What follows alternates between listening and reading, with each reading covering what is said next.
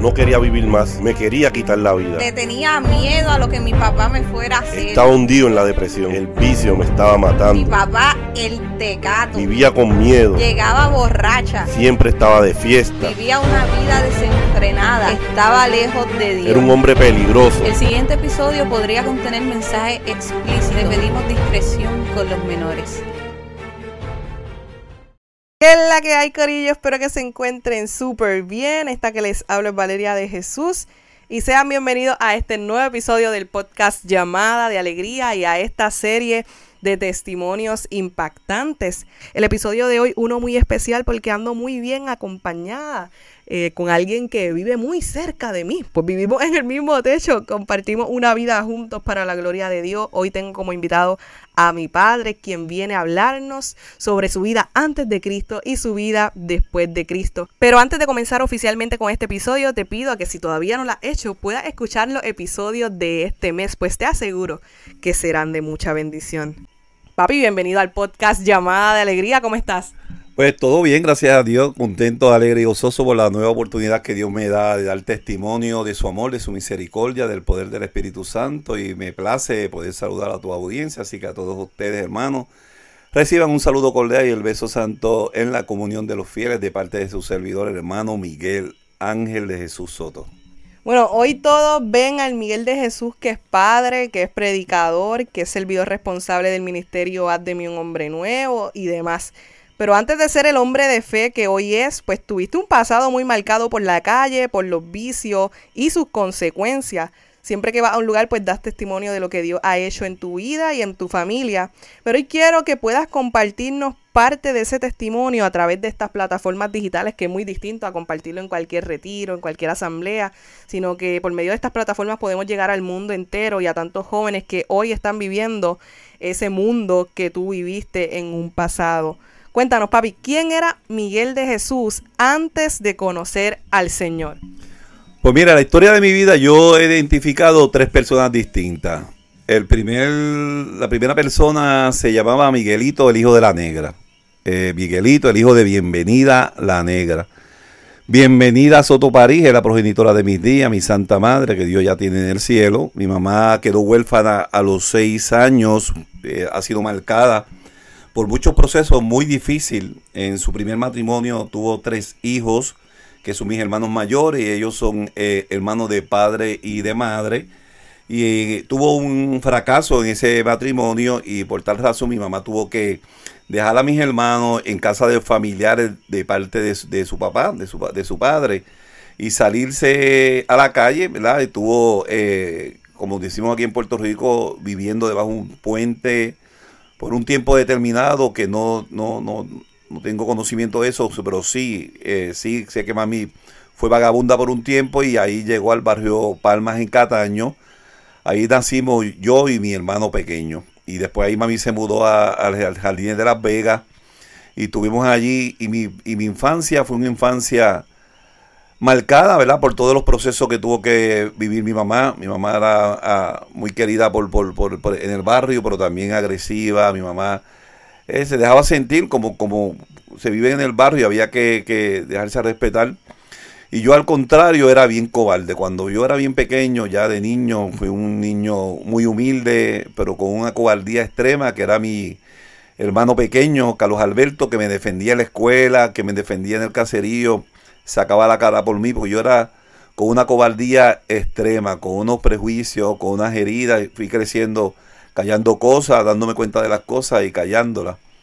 Al tiempo mi mamá se muda a una urbanización en Bayamón, pues buscando sacarnos del ambiente, ya estábamos creciendo, íbamos de, de la niñez a la adolescencia, pues mis primos estaban en el, en el caserío, robaban caballos, hacían cosas que no estaban bien y mami pues quizás por protegernos se mudó a, a, a una urbanización en Bayamón. Pues ahí caímos, esa urbanización con un estilo de vida muy distinto al que nosotros teníamos acostumbrados, del caserío, del barrio. eh, eh, eh, el estilo de vida era muy distinto. Entramos en la elemental, en la elemental empecé a conocer personas, amistades nuevas, empecé a conocer de un, de un caserío, eh, teniendo dos residenciales públicos cerca de donde mami se mudó, empecé a conocer personas ahí.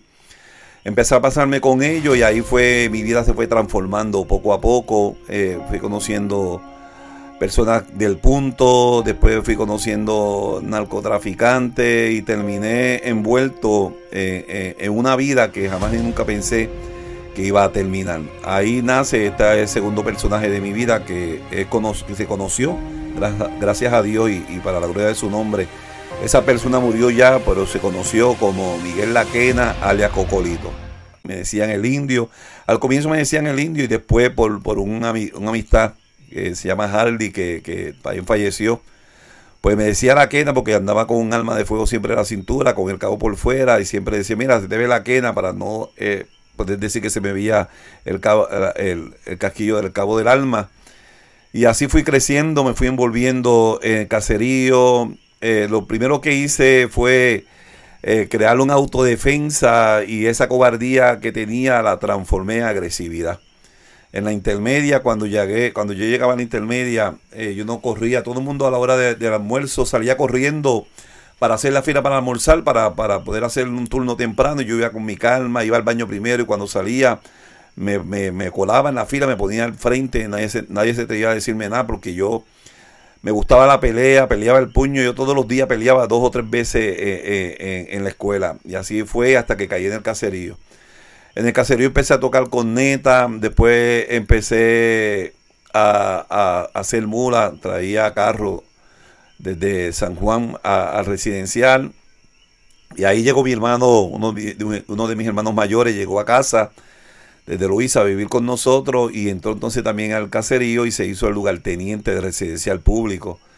Y ahí entonces yo pues empecé a, entrar a otros niveles eh, eh, de, traerle este de ser mula, lo que le llaman mula, de mover carro al punto, pues empecé ya, cobré punto, tuve mi un punto de perico para hueler que se movía, empecé a, hacer cosas más atrevidas y, entré en este mundo de, de, narcotráfico, del caserío, del punto, de tiroteo, de revoluce.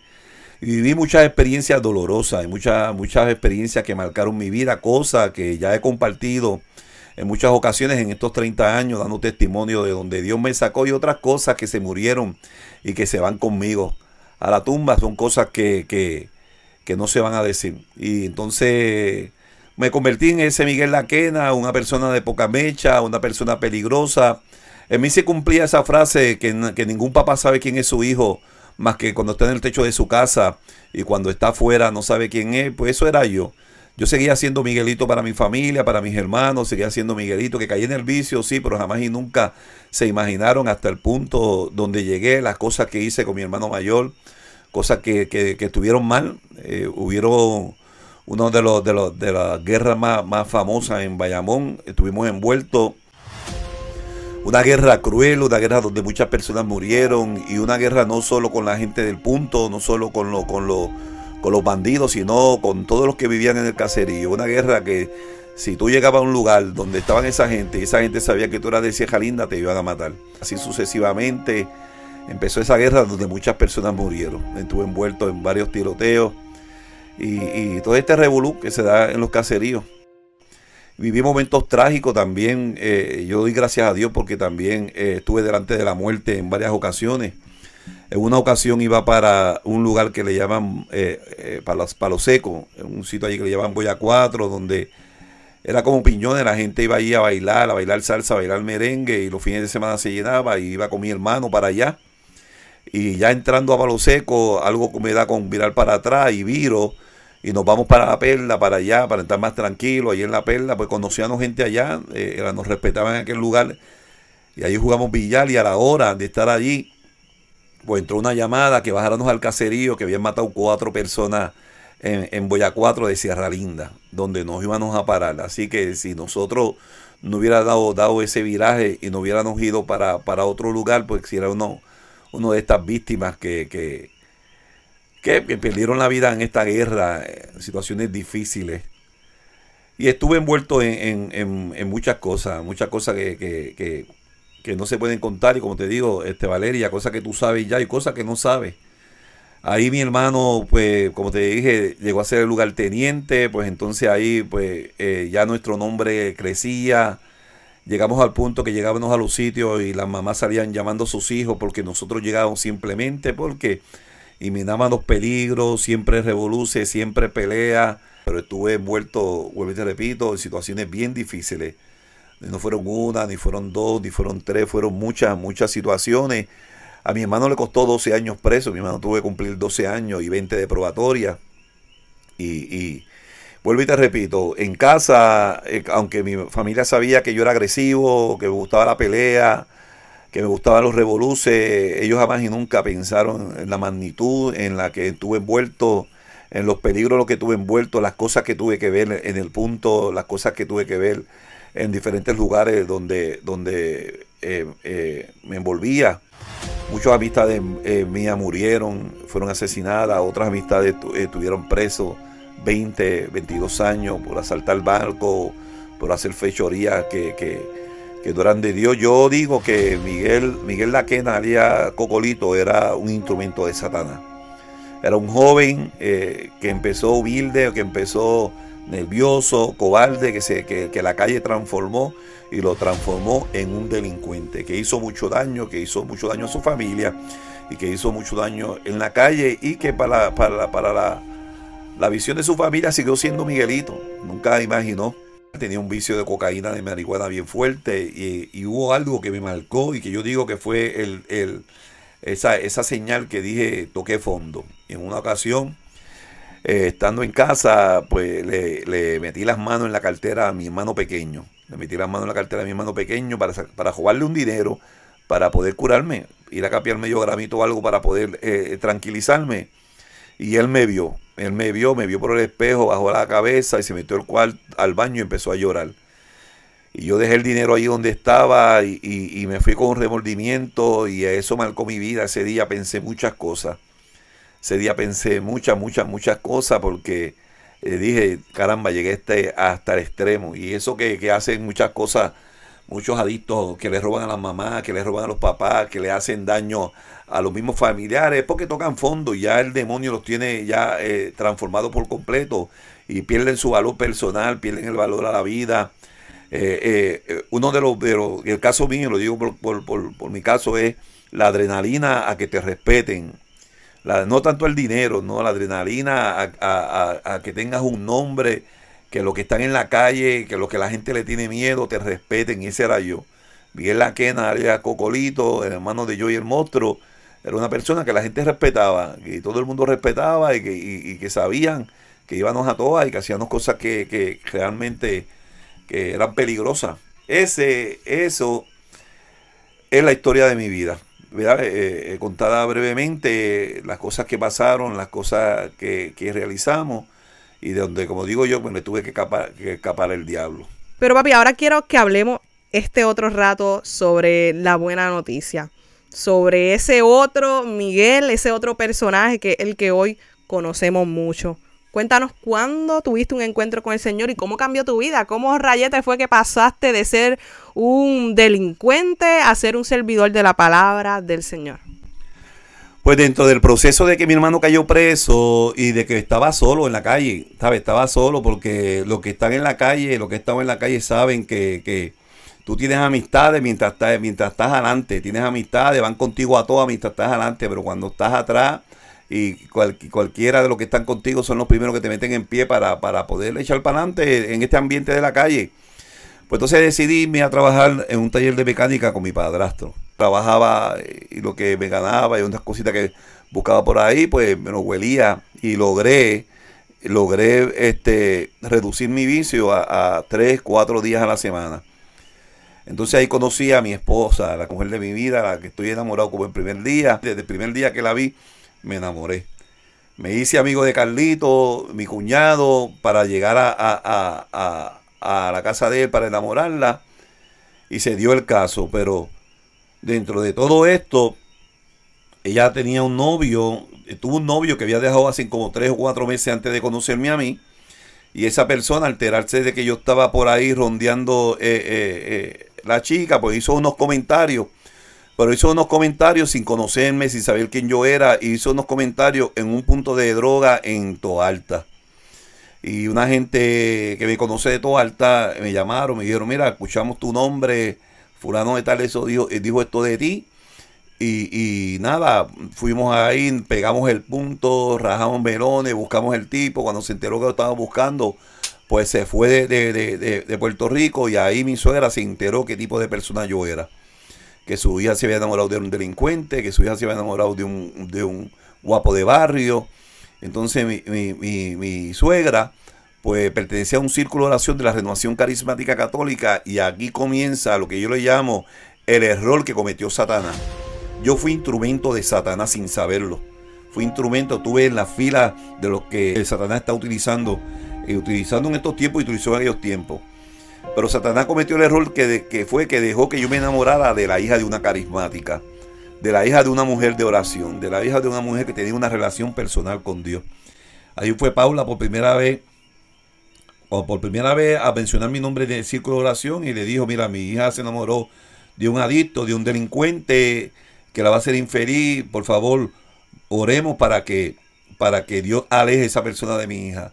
Pero lo que sucedió fue que Fonsa, mami Fon, en ese mismo, en ese mismo círculo dijo, no, no vamos a orar por eso, vamos a orar para que Dios lo transforme y sea un predicador de su palabra.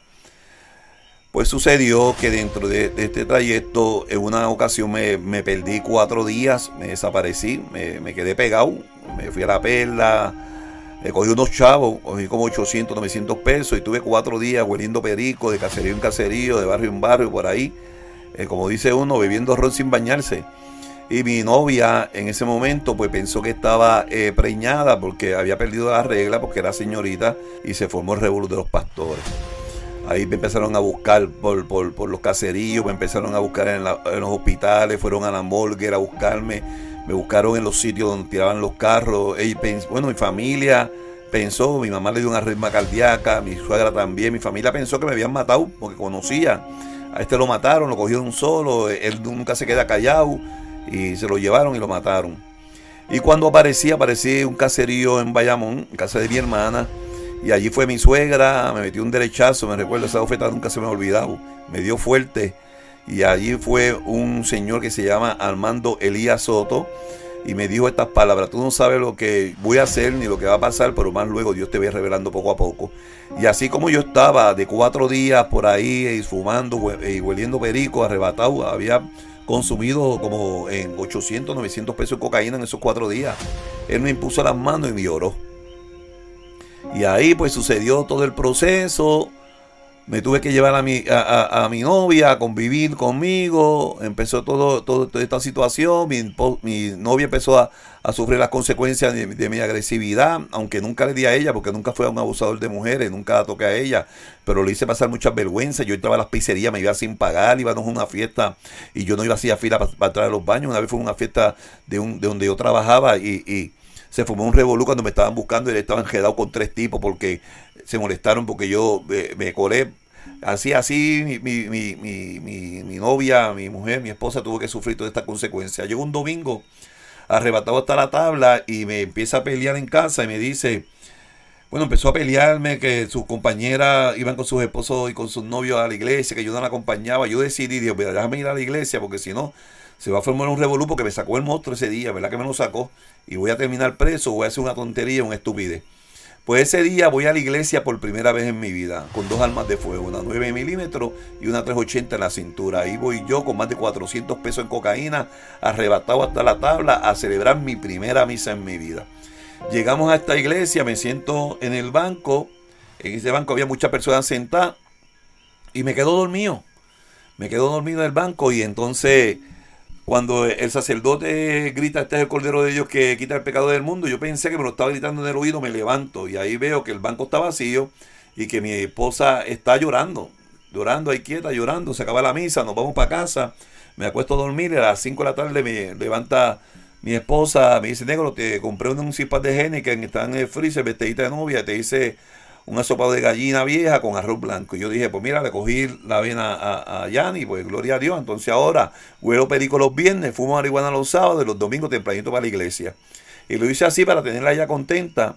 Pero ¿qué sucede? Dios fue obrando en mi corazón sin darme cuenta. Dios fue obrando poco a poco en mi corazón.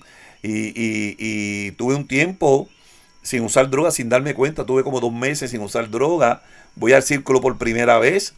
Le digo a mi esposa, vamos, vamos, pues vamos para el círculo. Y cuando llego al círculo hay como 40, 50 personas. Y cuando me paro frente a la puerta, aquellas personas empiezan a aplaudir, aquellas personas empiezan a alabar, empiezan a darle gracias a Dios, que lo creía, que sabía que ese momento se iba a dar. Yo no sabía lo que estaban haciendo. Realmente parecía un chojo de locos gritando. Y bueno, yo le dije, ¿esta es la iglesia católica de verdad o qué es esto aquí? Un chojo de gente gritando, alabando y glorificando a Dios porque yo llegué a su círculo. Ese mismo día, cuando salí del círculo, salí molesto, con un coraje que le dije a mi esposa, hace negrito, donde quiera que lo coja, le voy a romper la cara, le voy a romper la cara, le voy a meter bien duro en la boca para que me respete. Porque le tocó de nuevo a la mano Armando Elías Soto dar la predicación. ¿Y qué sucede? Pues lo que estaba, lo que estaba era desnudándome, desnudándome y salí con ese coraje. Llegué al círculo, tuve un proceso de liberación como 5 o 7 meses, tuve un proceso, hubieron unas manifestaciones de donde donde unos espíritus inmundos empezaron a salir de mi cuerpo. Tuve un proceso de un encuentro con Jesús en la Eucaristía, donde comencé, yo, yo como yo doy testimonio, yo, con, yo, yo descubrí que Jesús vive en la Eucaristía odiándolo. Ahí fue que yo descubrí que realmente Jesús vivía en la Eucaristía, porque en una ocasión mi esposa empieza a mirar para el altar y empieza a mirar con ojos de una mujer enamorada y cuando yo empiezo a buscar eh, quién estaba en el altar, yo dije, está enamorada de alguien. Empecé a buscar el cura, empecé a buscar quién era la persona. No encontraba porque el cura era chiquito, feo, el diácono, el tenía como 90 años. Y decía, vamos a preguntarle a ella, le pregunté en casa. Quiero que me digas la verdad, qué es lo que está pasando, porque tú miras con esos ojos de enamorada al altar. Y si, y si tú me dices la verdad, me tengo que ir, yo me voy. Entonces ella me dijo, ¿quieres que te diga las cosas como a ti te gustan? Pues te lo voy a decir. Lo que pasa es que he dejado de recibir a Cristo en la Eucaristía, un Dios tan bueno y tan misericordioso conmigo, por un infeliz como tú, que todavía no me ha hecho feliz. Y desde ese día comencé a odiar a Jesús Eucaristía, comencé a odiarlo. Yo, ¿qué le pasa a esta loca? ¿Qué le pasa a estos locos que piensan que ese pedacito de pan eh, eh, este, está Dios? Yo le voy a demostrar a ella que están equivocados. Y ahí entonces comencé a ir al círculo, pero, pero ya más corrido con la visión de demostrarle eh, a que ellos estaban mal, que, que, en la Eucaristía era un simbolismo, en la Eucaristía no, no, estaba el cuerpo de Cristo como ellos pensaban. Y me encontré, y, y, para terminar, porque yo sé que el tiempo no da, y me encontré con este Jesús en la Eucaristía que a través de una hermana que cayó en descanso eh, me dijo, o, o te rindes a mis pies, o rinde tu corazón y comienzas a vivir una vida conmigo y con ella, o la pierdes.